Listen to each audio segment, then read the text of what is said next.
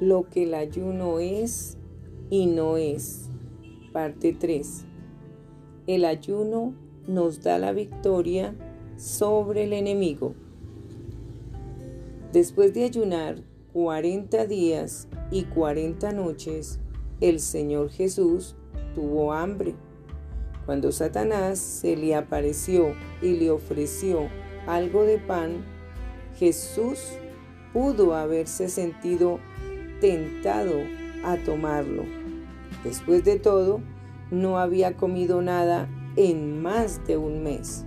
No obstante, en vez de ceder, el Señor Jesús resistió el ataque del enemigo hablando la palabra de verdad. En el libro de Mateo 4, versículo 4, dice que el Señor Jesús contestó, escrito está, no solo de pan vive el hombre, sino de toda palabra que sale de la boca de Dios. Satanás fue persistente y tentó a Jesús dos veces más desde dos ángulos diferentes. En ambos casos, el Señor Jesús respondió a sus ataques con la palabra de Dios. El ejemplo de nuestro Señor Jesús nos deja en claro lo que precisamos hacer para caminar en victoria. Debemos equiparnos para la batalla peleando con la espada del Espíritu. La palabra es nuestra arma de guerra y esta arma tiene un poder divino. Vamos a estudiar el libro de Efesios capítulo 6. En el libro de Efesios capítulo 6, Dios nos dice lo siguiente y vamos a ir estudiando poco a poco cada versículo para entender mejor por qué el ayunar es nos da la victoria sobre el enemigo. Dice así, versículo 1, Hijos, obedeced en el Señor a vuestros padres, porque esto es justo. Honra a tu padre y a tu madre, que es el primer mandamiento con promesa para que te vaya bien y seas de larga vida sobre la tierra. Aquí Dios nos está invitando a que obedezcamos a Dios. Si nosotros obedecemos a Dios en su palabra, tenemos que obedecer a nuestros padres, porque son nuestra primera autoridad así como debemos obedecer a las autoridades. Dios quiere que obedezcamos a nuestros padres porque esto es justo y porque cuando tú obedeces a tus padres los respetas, los honras, les provees lo que necesitan, los perdonas porque ellos cometen errores, porque ellos no se la saben todas, no se prepararon para ser padres, nadie es preparado para ser padre, como tampoco para ser hijo. Pero Dios en su palabra nos dice cómo debemos ser como hijos. Dice que hay que obedecerlos. Y la obediencia implica el que uno los perdone, el que uno les ayude, el que uno como hijo si tiene modo, les, les provea, les compren ropa, los saquen a pasear, los cuiden. Para nada habla Dios de llevarlos a ancianatos. Ay, no, es que yo no me puedo hacer cargo, llevémoslo al ancianato. No, ¿a ti te gustaría que te hicieran eso? Si tus padres hicieron mucho por ti mientras estabas con tus padres, o aunque no lo hayan hecho, tú como hijo, si debes cuidar de ellos, aún estén viejitos, no llevarlos a, ningún ancianato, porque tú como hijo tienes el deber de honrar a tus papás, de cuidarlos hasta que ellos se vayan hasta que sea el momento de la ida al reino de los cielos.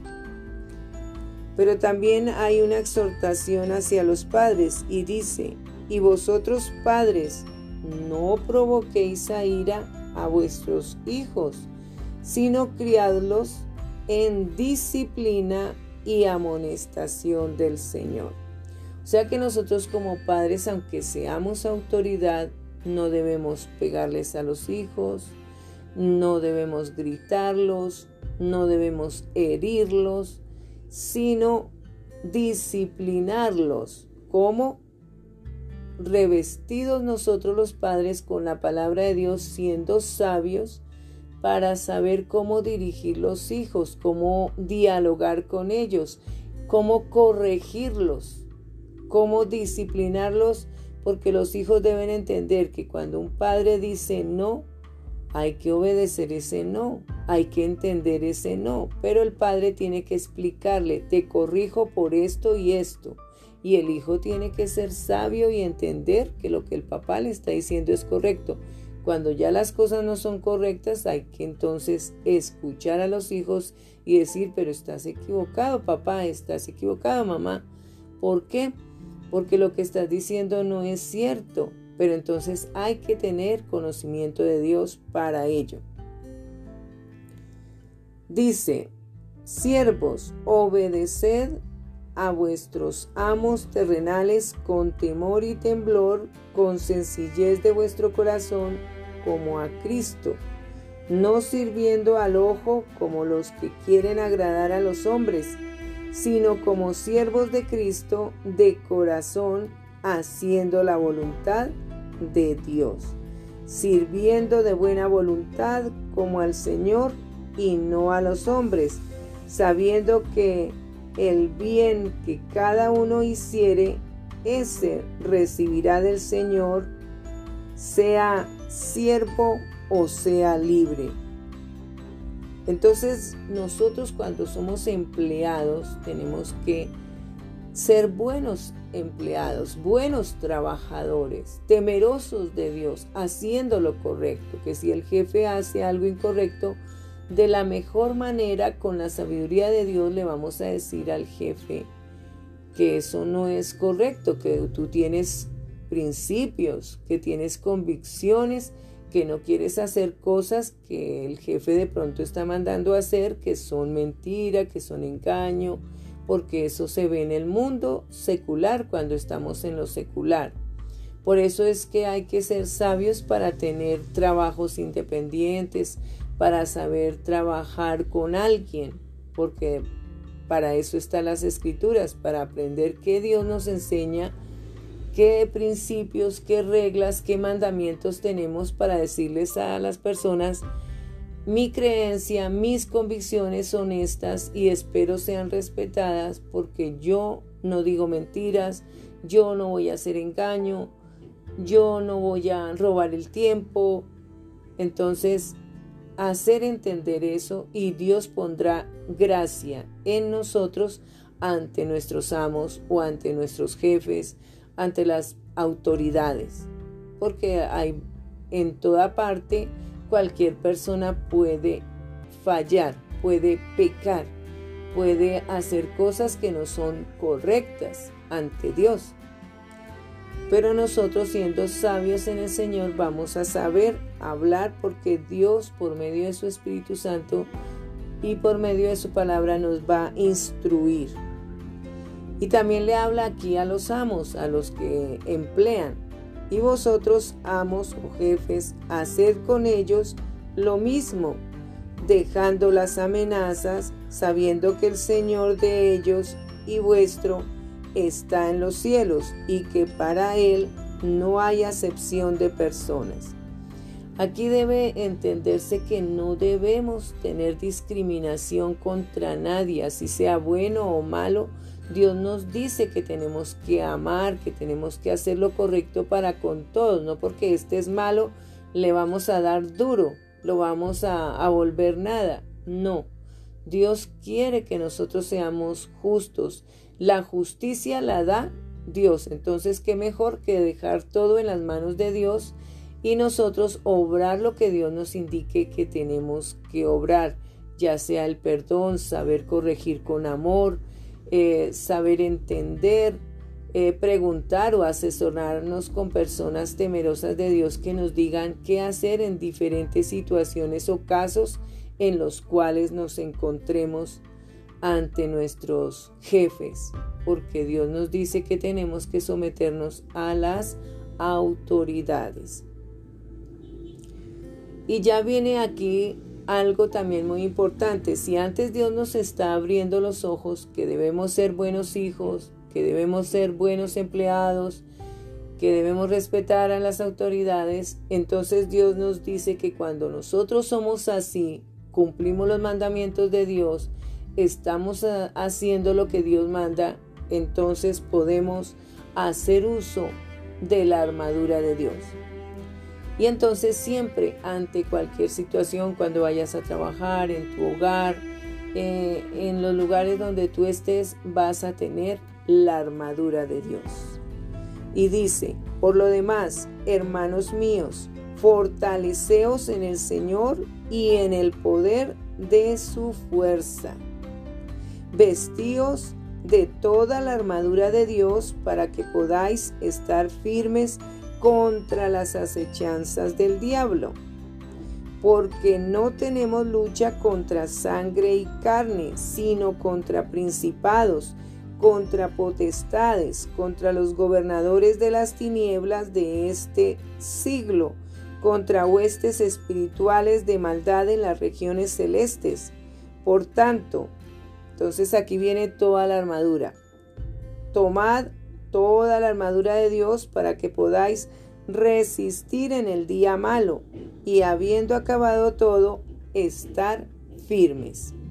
Estad pues firmes, ceñidos vuestros lomos con la espada de, de la verdad y vestidos con la coraza de justicia entonces la espada la verdad es la palabra de Dios que siempre tú vas a tener en cuenta porque son los mandamientos de Dios para nosotros cumplirle a Dios lo que Él quiere.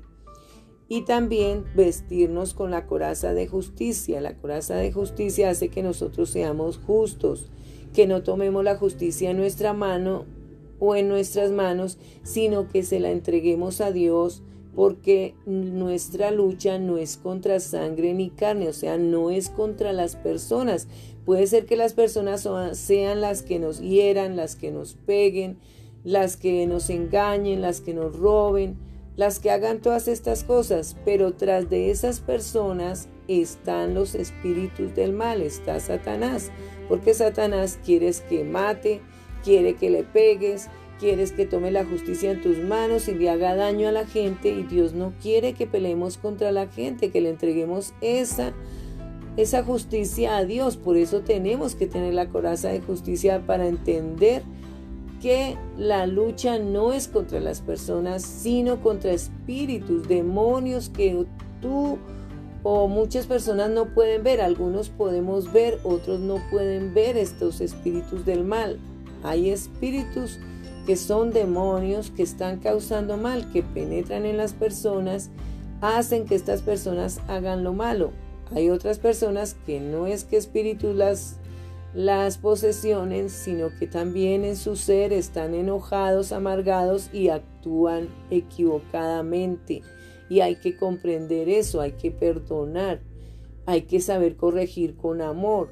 Entonces nuestra lucha claramente queda, no es contra las personas, es contra espíritus del mal y para eso hay que hacer ayuno, hay que orar, hay que interceder, hay que hablar con Dios y Dios nos va a dirigir en todo lo que tenemos que hacer porque nos ponemos la armadura de Dios.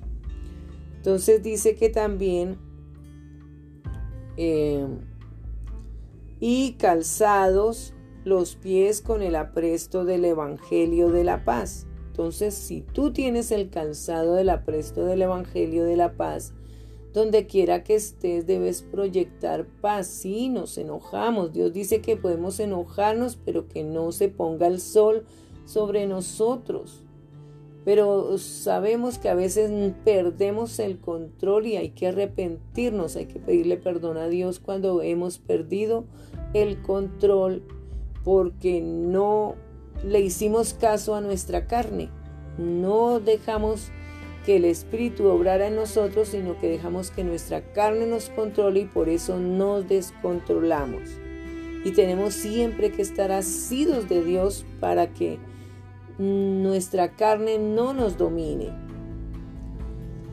Dice que sobre todo tomad el escudo de la fe con que podáis apagar todos los dardos de fuego del maligno. Y esto quiere decir que la fe vence. Cuando tú le crees a Dios, no vas a permitir que en tu mente el enemigo mande dardos de que hágale daño a esa persona. No le crea. Pelee con ellos y comienza el enemigo a mandar sus dardos y usted escucha en su cabecita, sí, es mala, no, a esa persona no la ayude, no la ayude, perdón, a esa persona no le haga nada, esa persona no vale nada, es un asesino, eh, hay que matarlo, hay, hay que encarcelarlo. Ah, el, el enemigo quiere que nos enojemos, quiere que tomemos la justicia en nuestras manos y no debe ser así. Entonces para eso está el escudo de la fe. El escudo de la fe te va a proteger de malas palabras. El escudo de la fe te va a proteger de que tú te enojes, de que tú eh, quieras hacerle daño a alguien. El Espíritu de, Dios con el escudo de la fe cuando tú tienes el escudo de la fe, va a hacer que tú no murmures de nadie, que tú no juzgues, que tú no tengas nada contra nadie, ni contra tus hijos, ni contra tu propia vida. Porque el enemigo quiere que también tú te hagas mal, te, te lleve a la depresión, te lleve al suicidio, te lleve a robar, a mentir, eso hace el enemigo y por eso los dardos del enemigo llegan donde? Primeramente a la mente. Por eso es que tienes, tienes que tener puesto el yelmo en la cabecita para que ese escudo de la fe impida que llegue a la mente todos esos dardos del enemigo y te causen estragos que después estés lamentando porque de pronto mataste a alguien, de pronto hiciste algo malo, de pronto heriste, de pronto causaste diferentes males. ¿Y por qué? Porque permitiste que el enemigo, esos dardos, entraran en tu cabecita. Ponte el yelmo de la salvación, ponte el escudo de la fe, porque cuando tú le crees a Dios, para el que cree, todo es posible. Y eso está escrito en la Biblia. Cuando las personas le creen a Dios, todo es posible y tenemos muchísimos milagros en la Biblia de las personas que le creyeron a Dios y sus milagros fueron hechos realidad porque todo se hace conforme a tu fe. Entonces dice que también al tomar y tomar el yelmo de la salvación y la espada del Espíritu, que es la palabra de Dios, orando en todo tiempo, con toda oración. O sea, nos toca orar en todo tiempo. Ay, pero qué pereza estar orando. Pues sí, nos toca porque es la forma de defendernos ante el enemigo. La oración hace que el enemigo retroceda. La oración es un arma mortal, es un arma tremenda que si tú la tienes contigo va a hacer que, que el enemigo esté lejos. ¿Por qué? Porque cuando tú oras estás con Dios continuamente. Entonces, orando en todo tiempo, con toda oración y súplica en el Espíritu y velando en ello con toda perseverancia y súplica por todos los santos, porque tú intercedes por todas las situaciones que están pasando, por toda la gente, hay que orar por otros, no solamente por nosotros o por los nuestros, sino que hay que orar por la humanidad. Y por mí, a fin de que al abrir mi boca, dice Pablo, me sea dada palabra para dar a conocer con denuedo el ministerio del Evangelio. Y aquí es donde hay que orar por los pastores, por los líderes, por las personas que están en alabanza, por las personas que sirven a Dios, por las personas que están siempre predicando la palabra, los evangelistas, los maestros, los apóstoles, ¿sí? Todas aquellas personas que predicamos la palabra, hay que orar por ellos intensamente, con denuedo. Con denuedo significa con fervor, con intensidad. Porque eh, Pablo estaba aquí dando el Evangelio, por el cual soy embajador en cadenas, con que, que con denuedo hable de él como debo hablar, o sea, para que Pablo hablara de Dios como debiera de hablar que el Espíritu Santo le pusiera palabras en su boca, pero por medio de nuestra oración Él fuera fortalecido, firme, porque nuestra oración ayuda a que las personas se fortalezcan, se animen, tengan fe, tengan seguridad y por eso no desmayen, sino que sigan adelante y nosotros les ayudamos a levantar los brazos porque el orar los unos por los otros, así sean los pastores que ellos también oran por nosotros, nos ayudan a levantar nuestros brazos, nos ayudan a estar firmes. Y así mismo nosotros lo vamos a hacer con ellos, porque es muy importante hacerlo. Dios es grande en gran manera que nos quiere bendecir siempre. Y también es importante estudiar este otro em, o esta otra parte de la Biblia y la encontramos en Segunda de Corintios, capítulo 10. El capítulo 10 nos habla acerca de que Pablo defiende su ministerio. Yo, Pablo, ruego por la mansedumbre y ternura de Cristo, yo que estando presente ciertamente soy humilde entre vosotros, mas ausente soy osado para con vosotros. Ruego pues que cuando esté presente no tenga que usar de aquella osadía con que estoy dispuesto a proceder resueltamente contra algunos que nos tienen como si anduviésemos según la carne.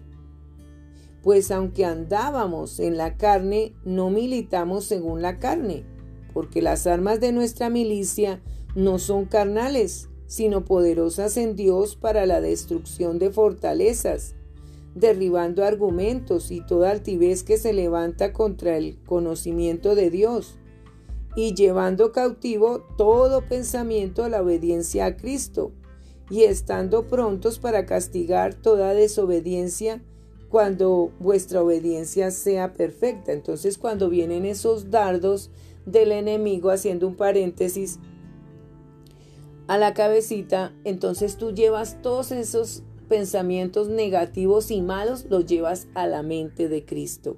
Y ahí eres protegido, porque aquí lo dice Pablo y estando prontos para castigar toda desobediencia cuando vuestra obediencia sea perfecta.